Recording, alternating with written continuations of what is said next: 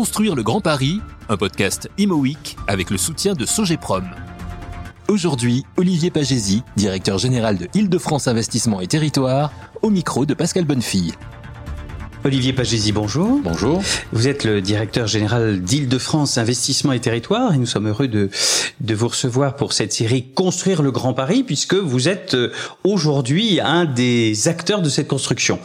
Avant de commencer euh, par parler de cette euh, belle structure euh, Île-de-France Investissement et Territoire, on pourrait peut-être dire quelques mots de vous, si vous en êtes d'accord. Oui, bien sûr. Euh, commençons, bah, commençons par le commencement. Enfin, le commencement. Le commencement, c'était en 1968. Je crois que je ne dis pas de, je ne fais pas de, de, de choses un petit peu indélicates. Euh, vous êtes diplômé de l'Institut d'études politiques de Paris. Vous avez été élève de l'École nationale d'administration, puis inspecteur des finances, et puis vous avez travaillé dans plusieurs cabinets ministériels. Est-ce qu'on peut dire un mot de cette expérience dans les cabinets ministériels? Ah, c'est une expérience qu'on n'oublie pas. Euh, alors c'est souvent une expérience assez courte, mais assez intense. Et j'ai eu euh, le privilège et, et, et aussi euh, le, le, le, grand euh, plaisir de diriger le cabinet de Valérie Pécresse entre 2009 et l'été 2011 pendant deux ans et demi. Valérie Pécresse était ministre de l'enseignement supérieur et de la recherche. Alors à l'époque, on s'occupait pas beaucoup d'immobilier, mais on, on, a aidé euh, les universités à être autonomes et euh, dans certains cas, on leur a permis euh, d'être propriétaires de leur immobilier. Donc ça a été une, une réforme importante parmi d'autres. Euh, il y a une dizaine d'années. Aujourd'hui, on en voit les fruits quand on, on, se promène du côté de la N118 et du côté de Saclay, qu'on oui. voit toutes ces grues. Eh bien, il faut savoir que toutes les grandes décisions ont été prises il y a une dizaine d'années. Et, et, cette expérience de cabinet, vous aviez d'abord connu euh, deux autres cabinets de manière euh, peut-être plus courte et à des, des, postes moins importants, avec Jacques Barrault et, et Hervé Guémard. Euh, c'est très prenant, c'est très fatigant, dit-on. C'est très passionnant aussi, j'imagine. C'est, exaltant. Euh, et euh, l'intérêt de ces périodes-là, c'est que on est souvent euh, sur des réformes. Euh, et j'ai eu la chance, avec Hervé Guémard Jacques Barrault, de mettre en place les ancêtres des agences régionales de santé, on les appelait à l'époque des agences régionales hospitalières, donc tout ça date de 1996 précisément. Et ensuite, euh, deuxième grande réforme, euh, d'autres structures publiques, les universités, euh, en 2010, avec cette réforme de l'autonomie des universités et aussi le regroupement d'un certain nombre d'établissements, parce que on avait un trop grand nombre d'établissements et aujourd'hui on est content d'avoir des, des, grands pôles universitaires qui rayonnent à l'international et certains maintenant euh, arrivent dans le top 50 des classements internationaux et il faut s'en réjouir. Et alors, ce qui est intéressant dans votre carrière, c'est que vous avez été donc membre de cabinet ministériel, vous avez été aussi chef de bureau à ce qu'on appelait l'ADRE, je sais pas si on l'appelle encore l'ADRE parce que les, les, sigles changent à peu près euh, tous les 15 jours euh, dans la haute administration, mais euh, c'est que vous avez aussi choisi de vivre une aventure dans le privé et ailleurs que dans la haute administration. Alors, qu'est-ce qui vous a conduit à ce choix-là? Qu'est-ce qui pousse un, un, haut fonctionnaire comme vous à se dire euh, je vais vivre une autre aventure, vivre autrement euh... Alors moi j'ai un parcours effectivement totalement hybride puisque j'ai été dans le la public mode, hein. et, et, dans le, le privé en même temps si l'on peut dire et, et j'ai même fait deux allers-retours.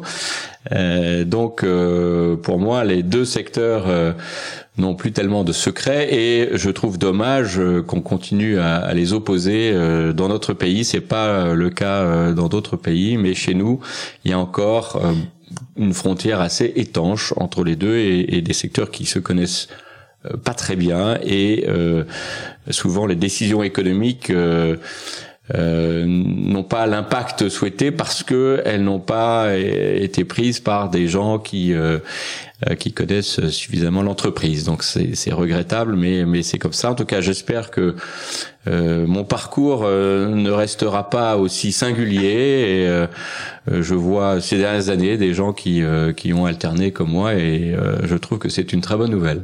Alors cette politique de l'alternance, comme on dit d'ailleurs à la Comédie Française aussi comment on la vit C'est-à-dire parce qu'on a l'impression, comme vous le disiez, que c'est un peu euh, inouï, alors que ça devrait être au fond euh, assez simple, euh, parce que les mondes sont différents, bien sûr. Mais enfin, il y a quand même de la prise de décision, il y a des choses qui sont quand même communes, j'imagine, dans les décisions, dans le monde du privé et dans le monde du public. Alors il y a, y a beaucoup de choses euh, qui sont euh, semblables, surtout quand on est à un certain niveau de responsabilité. Ce que vous étiez, donc ce que vous êtes. on attend de vous euh, mm. Euh, des décisions euh, plus ou moins euh, faciles à prendre, mais il y a, quelques différences quand même. D'abord, dans le privé, on a quand même la culture du résultat, ce qu'on n'a pas suffisamment dans le, le secteur public. Et puis, la dimension managériale est malheureusement pas assez développée dans la sphère publique, alors qu'elle est essentielle dans la sphère privée. Donc, euh, si on peut à la fois euh, allier euh, la culture du service public et une appétence particulière pour le management et pour le résultat, ça peut donner des, des fruits intéressants. Alors, c'est sans doute, on va dire sans doute pour ce profil un peu, alors on va pas mettre à part parce que souhaitons qu'il euh, qu'il se développe, mais que euh, Valérie Pécresse, qui vous connaissez bien aussi naturellement, mais euh, vous a choisi pour diriger cette structure Île-de-France Investissement et Territoire, puisque le titre même prouve bien qu'il y a un peu, on sent bien qu'il y a le monde de l'investissement et puis il y a le monde des territoires et donc des élus, et que donc il y a de la mixité ou de l'hybridation, comme vous disiez tout à l'heure, entre des, des décisionnaires publics, euh, des investisseurs privés, des acteurs de, l'ensemble de ces mondes. Euh, et donc j'imagine que euh, votre profil qui aime ces deux mondes est là comme un poisson dans l'eau. Oui, alors avant de, de vous présenter de France Investissement et Territoire, je voulais rappeler qu'il y avait quand même une, un fil rouge dans mon parcours et notamment sur les dix dernières années, qui est la finance et, et l'investissement. Alors ça peut être l'investissement dans les entreprises, ça peut être aussi l'investissement immobilier, mais euh, je suis un homme de, de, de l'investissement finalement.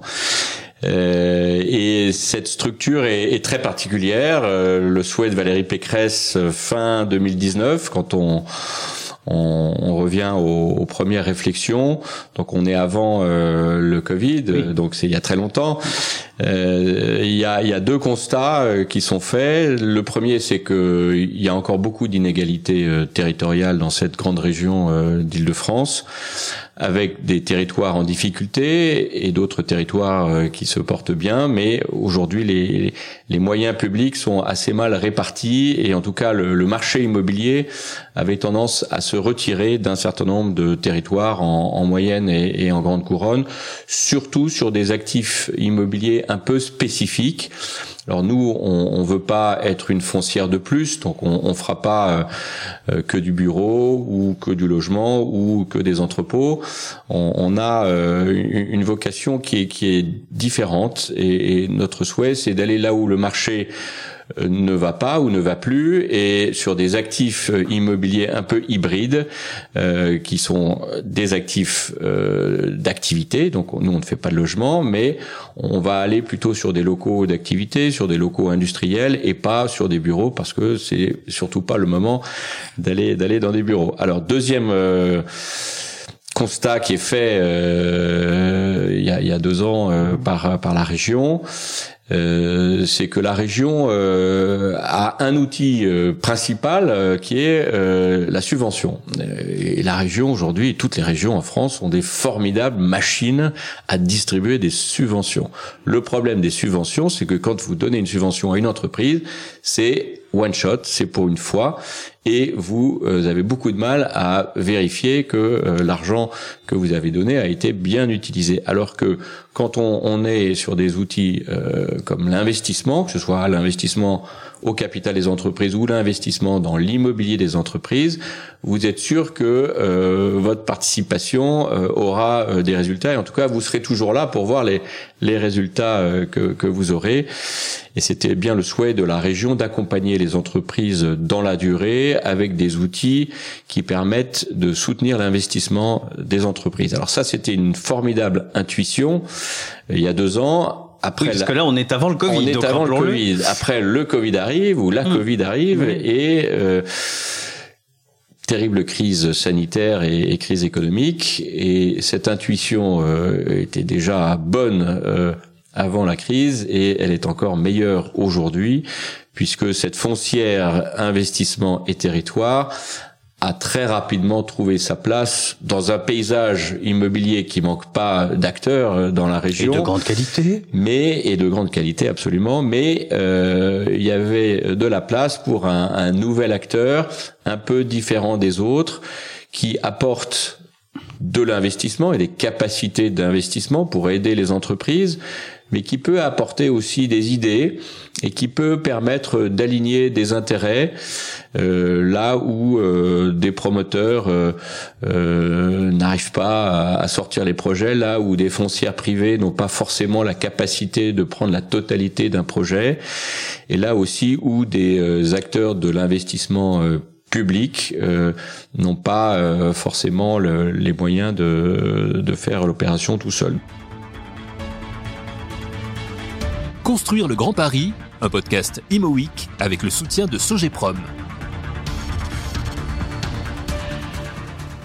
Donc c'est de l'investissement et on sort de l'idée de la subvention, on n'est pas du tout là-dessus, on est sur de l'investissement, de l'investissement dans des projets. Et donc quels sont ceux qui aujourd'hui retiennent particulièrement votre attention? Si on, on parle d'aujourd'hui de, euh, en ce mois de juin euh, 2021 Alors comme je l'ai dit, le timing euh, de la création de cette foncière était excellent et aujourd'hui, euh, on n'a pas trop de difficultés à trouver des projets qui ont du sens. Et euh, c'est effectivement le contraire. On, on, doit dire non dans un certain nombre de cas euh, parce que euh, nos moyens sont quand même limités.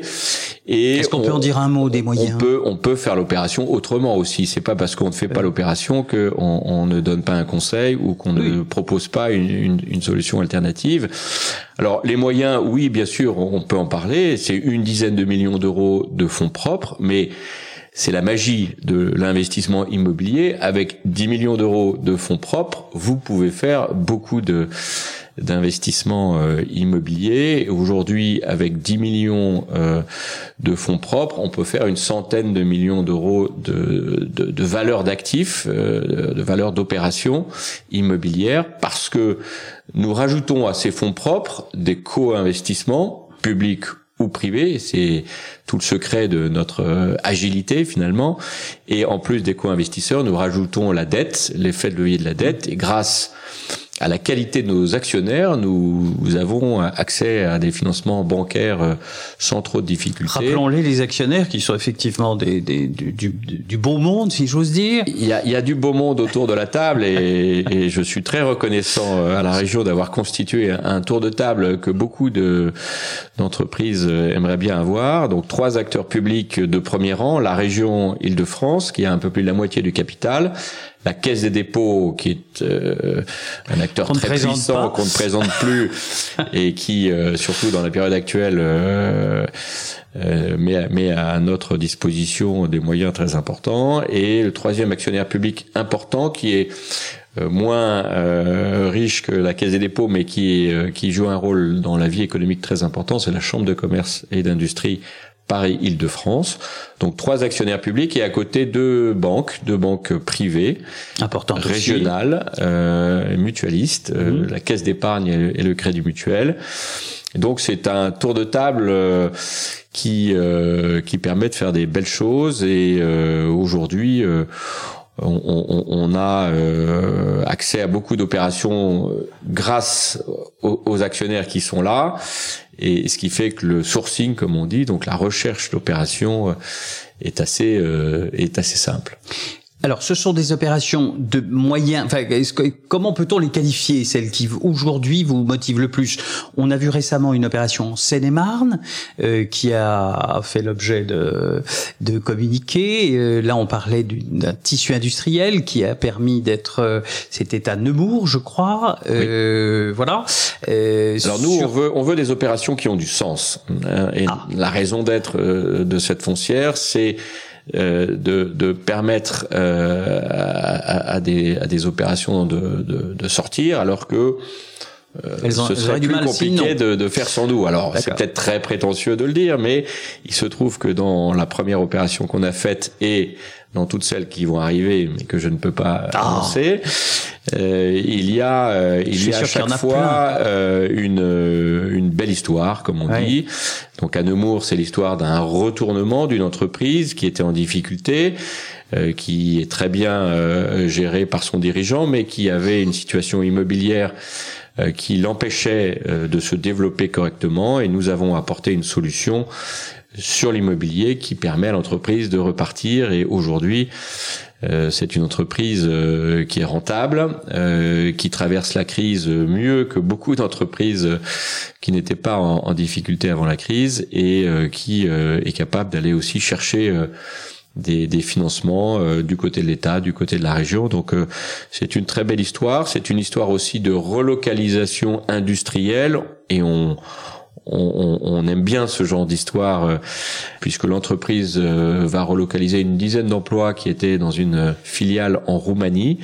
Donc on a un, un, territoire à Nemours qui a été historiquement un, très grand territoire d'industrie et qui aujourd'hui euh, repart avec des entreprises qui sont dans des secteurs très classique et, et j'allais dire pas très glamour. Hein. La tôlerie industrielle, c'est pas ce qu'il y a de plus glamour aujourd'hui, mais ce sont euh, des euh, entreprises qui euh, qui innovent, qui se robotisent, qui investissent et qui créent des emplois. Et on sait bien que l'industrie aujourd'hui, c'est la clé de l'innovation et c'est aussi la clé pour la création d'emplois. Donc concrètement, aujourd'hui, si je suis, alors qui vient vous voir? Parce que vous dites, euh, j'ai, euh, on a beaucoup de dossiers. Alors est-ce que c'est un élu local qui vient vous voir en vous disant, écoutez, euh, il y a un dossier important sur ma commune ou dans mon département, ou, ou est-ce que c'est l'industriel en question, ou est-ce que c'est plusieurs personnes en même temps? Comment est-ce que ça se passe concrètement? Alors, il y a beaucoup de, de voies possibles pour euh, pour, pour venir euh, jusqu'à vous en, en, contact. Alors bien sûr, il y a une adresse mail et un téléphone, mais euh, euh, on peut on peut nous approcher par des voies très diverses. Alors je vais parler de nos actionnaires qui nous apportent beaucoup de, de dossiers. Et, quand on, on, fait la somme des dossiers, ben c'est plus de la moitié viennent de nos de nos actionnaires, ce qui ce qui est très pratique parce que ça évite de passer trop de temps à aller chercher, les dossiers. Mmh. Euh, ensuite, on, on, on, est assez fier parce que on, on, a beaucoup de dossiers qui arrivent en direct. Euh, donc, en évitant ce qu'on appelle les intermédiaires, il y en a beaucoup dans, dans, dans ce métier de l'immobilier, et donc on, on, a des entreprises qui viennent nous voir euh, spontanément, on a des élus qui viennent nous voir spontanément. Euh, on, a des porteurs de projets qui euh, aussi euh, viennent frapper à notre porte. Et, et quand on, on, est en direct, c'est euh, toujours moins cher, mais c'est souvent aussi plus rapide. Euh, Alors oui, justement, parlez-moi de la rapidité, parce que vous êtes une petite structure quand même. Il y a combien de, de, de salariés dans euh, Nous sommes sept salariés aujourd'hui. Sept, oui. Donc on va dire que c'est une équipe euh, de très bonne taille, mais enfin qui est quand même relativement réduite. Euh, donc euh, j'imagine qu'il y a une certaine agilité. Vous n'êtes pas obligé de vous réunir pendant trois semaines pour prendre une décision. Je, je Tout à fait. Et je crois qu'on apporte la preuve qu'on peut être une entreprise publique, hein, puisque nous sommes une entreprise publique, euh, nous avons une majorité d'actionnaires publics, donc on est euh, de fait une entreprise publique. Mais pour une entreprise publique, on est plutôt agile. Et je crois que c'est euh, ce qu'attendent aujourd'hui, ce qu'attendent aujourd'hui les entreprises et les territoires, c'est de pouvoir répondre très rapidement à une sollicitation. On a bien sûr une gouvernance, comme n'importe quelle entreprise, donc on a un comité d'engagement, on a un conseil d'administration, mais on est capable de réunir notre gouvernance très rapidement. Il n'y a qu'une seule collectivité autour de la table, hein. il n'y a que la région, ce qui est rare dans des structures euh, d'économie mixte. Euh, et puis les autres actionnaires sont aussi des gens qui euh, sont capables de prendre des décisions rapidement. Donc c'est très agréable pour l'équipe parce que elle, peut décider rapidement et c'est aussi agréable pour ceux qui font appel à nos services parce qu'ils savent qu'ils peuvent avoir une réponse rapidement et que quand on dit non, ce qui peut arriver, on, on peut euh, on peut euh, apporter euh, des solutions. Encore une fois, c'est pas uniquement l'argent qu'on propose. Il y a la partie conseil, des conseils et, et, de plus en plus, on, on, voit bien que dans la période actuelle où on, on manque un peu de visibilité. Le un peu est parfois gentil même. Avec avec aussi beaucoup d'argent public euh, qui, qui, sont au travail aujourd'hui. Euh, ce que nous disent euh, les élus ou, ou les entreprises, c'est qu'on ne sait pas très bien s'orienter. Il y a des besoins aussi pour faire mûrir les projets. C'est un peu ce qu'on appelle l'ingénierie territoriale. Et notre équipe, qui est peu nombreuse mais qui est très expérimentée, est capable de prendre un, projet très en amont, de le faire mûrir, d'apporter euh, des conseils et ensuite de, le, rendre prêt et opérationnel euh, pour ensuite des banques qui vont le regarder, des co-investisseurs qui vont le, le, regarder. Et donc nous, on aime bien euh, des projets difficiles et, et, on les transforme en, en projets simples. Voilà, c'est un peu la qualité de, de l'équipe euh, qui, euh, qui, qui est dans cette structure et on, on commence à être connu pour euh, pour notre agilité, ce qui est ce qui est bien parce que on, on, on fait la différence par rapport à d'autres structures qui sont peut-être plus riches que nous, mais qui sont aussi un peu plus lourdes. Construire le Grand Paris, un podcast Imo Week avec le soutien de Sogeprom. Dans une tribune dans Imo Week, excellente publication dont je, il faut que je fasse un peu de pub au passage, c'est toujours bon. Vous disiez que vous êtes une foncière de l'écosystème du Grand Paris. Donc vous êtes bien dans l'écosystème du Grand Paris. Vous intervenez sur l'ensemble du Grand Paris? Oui, alors on est plus large que le Grand Paris puisque notre terrain de jeu c'est l'ensemble de l'île de France. Donc euh, ça va plus loin que le Grand Paris, mais mm. euh, euh, c'est vrai que pour nous le Grand Paris est une opportunité. alors c'est d'abord un très grand projet d'infrastructure et, et, et, tout projet d'infrastructure doit avoir un impact sur la croissance de l'économie et sur le développement du territoire. Donc ça c'est c'est aussi pour ça que euh, cette infrastructure va permettre à la région de retrouver un, un, un rythme de croissance qui a toujours été supérieur à, à la moyenne nationale. Et c'est normal pour pour la région euh, qui est la, la, la, la, plus euh, puissante de France. Euh, ensuite, euh, ce Grand Paris, pour nous, c'est un, un, formidable outil euh, pour réduire les inégalités. Je l'ai dit, euh, notre foncière, elle est là pour réduire les, les inégalités, mais c'est aussi par le transport qu'on va y arriver. Et, et, on est très content qu'il bah, y ait aussi un ce réseau de, de, de, transport qui va euh, permettre euh, de développer euh, ce qu'on appelle les villes moyennes et on, on a bien vu que euh, la crise sanitaire a, a, avait renforcé le, le rôle euh, de, des villes moyennes dans la région. les villes moyennes sont peut-être les grandes gagnantes de, de, de cette bah, on parlait de Nemours tout à l'heure, on, est, on est vraiment là-dedans. Voilà, et la Seine-et-Marne en général, à mon avis, est en train de marquer des points grâce qui ou, à cause, ou à cause de, la crise sanitaire. En tout cas, euh, euh, cette, cette, grande infrastructure euh, a le même objectif que nous, c'est-à-dire contribuer à la, à la réduction des inégalités. Et puis, cette grande infrastructure, elle nous aide aussi parce que elle, elle va permettre de développer des nouveaux usages. On parle beaucoup des tiers-lieux, on parle beaucoup des espaces de coworking. On voit que les quartiers de gare vont devenir des lieux euh, stratégiques euh, et avec des franciliens qui vont passer sans doute moins de temps euh, dans les transports et qui seront contents de trouver à côté de la gare des espaces euh, qui sont à la fois des espaces de travail, des espaces de repos, euh, des espaces où on peut faire ses courses, euh, avec une, une, une mixité d'usages. Et, et, donc nous, en et vous pourriez intervenir sur des sujets comme cela où il y a déjà beaucoup de monde quand même sur. Euh, Alors vous avez tout à fait raison sur les quartiers de gare, des, des gares qui vont être livrées dans les dans les prochaines années on pense que le marché doit être capable d'investir et n'a pas besoin de nous. Et on s'en réjouit. Encore une fois, si le marché peut euh, faire euh, le travail tout seul, euh, on le vit très très bien. En revanche, il y a, deux types de situations qui peuvent nous intéresser.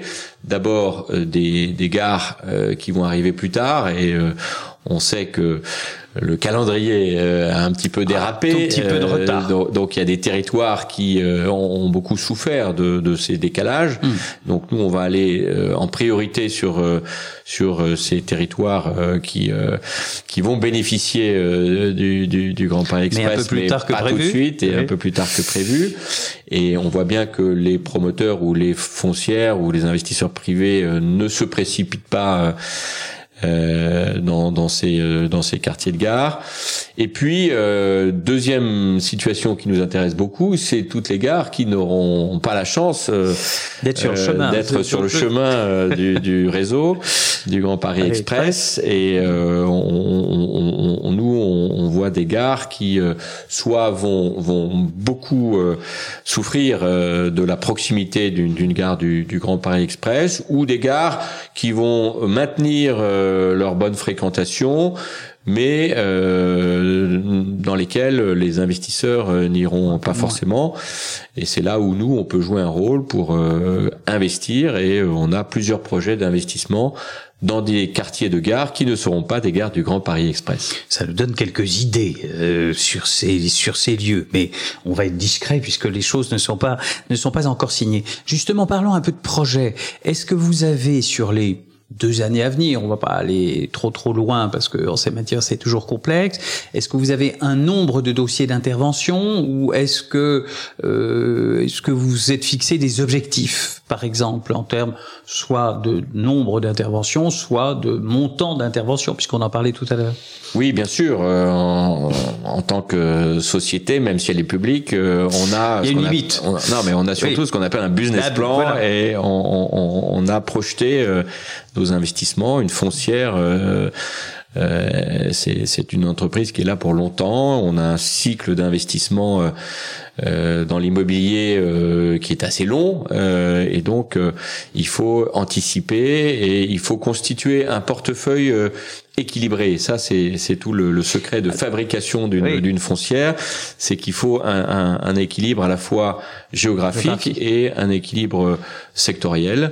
Euh, et, donc, on est en train de composer le, le, portefeuille euh, qui nous paraît euh, le plus performant euh, d'un point de vue financier, mais qui nous paraît aussi euh, le plus impactant et, et en tant que foncière d'intérêt général, si je puis dire, on est sensible à, à des critères extra-financiers et autant qu'à des critères purement financiers. Et dans cette, cette, cet équilibre, on va sans doute euh, se concentrer dans les années qui viennent sur euh, sur quelques territoires prioritaires. Le constat qu'on fait euh, depuis plus d'un an, c'est que la région est vaste et nos moyens ne sont pas illimités. Donc, on va être obligé de se concentrer sur les territoires qui ont le plus besoin de nous. La présidente de la région a évoqué euh, récemment une trentaine de territoires qu'elle a appelés territoires de reconquête économique. On pense que euh, demain, euh, la foncière Île-de-France Investissement et Territoire aura un rôle majeur à jouer dans ces territoires et ça nous permet tout simplement d'aller à l'essentiel et euh, de concentrer euh, nos moyens sur euh, sur les territoires qui sont prioritaires. deuxième objectif que nous avons, c'est de, continuer à, à, intervenir dans le secteur de l'industrie. Ça a été le sens de notre première opération, mais euh, c'était un symbole sans doute quand nous même. Allons un peu... continuer euh, euh, à investir dans l'industrie et au service de la réindustrialisation. Alors quand vous dites on investit dans l'industrie, on investit dans l'industrie, mais dans sa vision immobilière, enfin dans sa partie immobilière. Absolument. Alors nous bien. sommes en tant que foncière, nous investissons dans les murs, nous n'investissons pas dans l'exploitation, mais dans les murs. Et nous n'investissons pas au capital de l'entreprise, mais quand je dis industrie, effectivement, mm. c'est les murs. Alors ça peut être des locaux industriels, ça peut être des locaux mixtes, oui. activités bureaux, euh, et euh, ça va être de plus en plus ce qu'on appelle des friches industrielles. Alors là, on va vers des sujets encore plus difficiles, mais quand on, on, on, dit que il faut atteindre le zéro artificialisation net, ça veut dire qu'il faudra travailler sur des fonciers industriels existants et construire de l'industrie sur l'industrie. Il y a beaucoup de friches industrielles dans la région. Et c'est pour nous un terrain de jeu prioritaire. Moi, je je refuse euh, de dire que on manque euh, de foncier dans la région. Euh, je suis heureux de l'entendre dire parce qu'on entend toujours cette sérénade. Mais il y a, il y a beaucoup, de foncier, pour ceux qui s'intéressent à, à, des fonciers. Mm. À, à dépolluer et à défricher et, et, et à reconvertir. Ça a évidemment un coût, évidemment. Alors ça a un coût, mais aujourd'hui il y a beaucoup d'argent public pour euh, pour intervenir sur ces euh, fonciers euh, industriels. Et il y a aussi beaucoup d'industriels qui sont spécialisés dans la dépollution et qui interviennent de plus en plus sur, sur ces sites. Donc, ce n'est pas un grand scoop que je vous donne, mais nous allons intervenir de plus en plus sur des friches industrielles. Et l'aspect développement durable, vous l'avez pas trop signalé jusqu'à présent. Est-ce que c'est euh, dans vos choix euh, un aspect qui compte? Est-ce que c'est essentiel? Est-ce que c'est second? Est-ce que c'est au cœur de vos Non, alors c'est prioritaire pour, pour, deux raisons. D'abord parce qu'on est tenu par l'objectif euh, de la région mm. en, en, matière de zéro artificialisation nette. Donc là, on contribue pleinement à la feuille de route environnementale euh, de la région et euh, le fait de reconvertir des friches, euh, ben, ça permet d'atteindre cet objectif. Ensuite, en tant qu'investisseur, on va être très sensible à différentes choses en matière de développement durable. Ça peut être d'abord l'utilisation de matériaux biosourcés dans euh, les projets de construction que nous avons. Et je peux vous dire que euh, voilà notre prochain projet que nous annoncerons sera un projet de construction en bois euh, avec un immeuble de bureau en bois ce qui euh, voilà ce qui est pas toujours fréquent. Surtout si c'est du bois français. Euh, absolument. Et donc nous faisons attention à ça. Nous faisons également attention au recyclage de nos déchets. Et là aussi nous serons exemplaires dans l'opération qu'on va annoncer dans, dans quelques semaines. Euh, et euh, nous faisons aussi attention au label euh, de performance énergétique euh, surtout quand on, on construit euh, un nouveau bâtiment. Alors bien sûr, la réglementation s'impose à nous, comme, comme à tous les constructeurs, mais on va essayer d'aller un peu plus loin euh, que la, la, réglementation. Par exemple, aujourd'hui, en matière de, de réglementation thermique, euh, vous avez une obligation qui s'appelle la RE 2020, mhm. qui n'est pas encore en vigueur, mais nous l'appliquons déjà dans tous les projets dans lesquels nous investissons. Construire le Grand Paris, un podcast Imo avec le soutien de Sogeprom. Pour conclure, j'aimerais connaître votre votre avis, votre vision du Grand Paris de demain. Alors c'est un projet dont on a beaucoup parlé, qui a été qui a fait couler beaucoup d'encre, euh, parfois négativement. On, on souligne aujourd'hui des retards, mais il me semble qu'à l'époque d'Haussmann, qui a fait des très grands travaux, on critiquait déjà énormément. C'est d'ailleurs une spécialité hexagonale. Vous, quel est Comment vous voyez ce Grand Paris de demain euh, On peut sortir même de, de IDF, EDF, enfin de l'Île-de-France Investissement et Territoire, mais en tant que citoyen aussi, comment vous voyez ce Grand Paris? Vous avez l'impression que ça va changer fondamentalement la donne? Tant que le Grand Paris Express n'est pas fait, on a l'impression que, euh, voilà, pour l'instant, euh, euh, ça ne change pas grand-chose. Qu'est-ce qui va changer pour vous? Bah, je, je, pense que c'est un projet qui aujourd'hui ne parle pas encore à, à suffisamment de franciliens. Mm. Donc comment rendre ce projet ou cette idée euh, tangible pour tous les habitants de, de la région? Euh, D'abord, euh, je pense qu'il faut euh, communiquer et, et, et, dans toutes ses dimensions. Et le Grand Paris n'est pas uniquement un projet de transport, c'est un, un, projet de, de vie et, et, de cadre de vie. Donc il faut expliquer ce qu'est le Grand Paris demain. Et c'est pas uniquement le Grand Paris des transports, c'est le Grand Paris du logement, c'est le, le Grand Paris de la culture, c'est euh, le Grand Paris euh, des espaces verts. Bref, c'est un, un, autre cadre de vie et qui doit changer la vie concrètement de tous les, les franciliens. Ensuite, je pense que euh, il y a un, un, sujet institutionnel qui n'est pas complètement réglé. Alors, je ne vais pas rentrer une dans les détails, mais pourquoi le Grand Paris ne parle pas aujourd'hui à tous les franciliens? Parce que on, on sait tous qu'il il y a un millefeuille et que ce millefeuille euh, dans la région Île-de-France, euh, il, est encore plus important que dans d'autres régions et euh, le Grand Paris de demain doit être un, Grand Paris plus simple, plus lisible, avec moins de de couches du millefeuille et moins de niveau d'administration et j'espère qu'à l'occasion euh, d'un prochain mandat présidentiel, puisqu'il faudra malheureusement attendre le prochain mandat présidentiel, ce, sujet du, de la gouvernance euh, du Grand Paris euh, sera traité.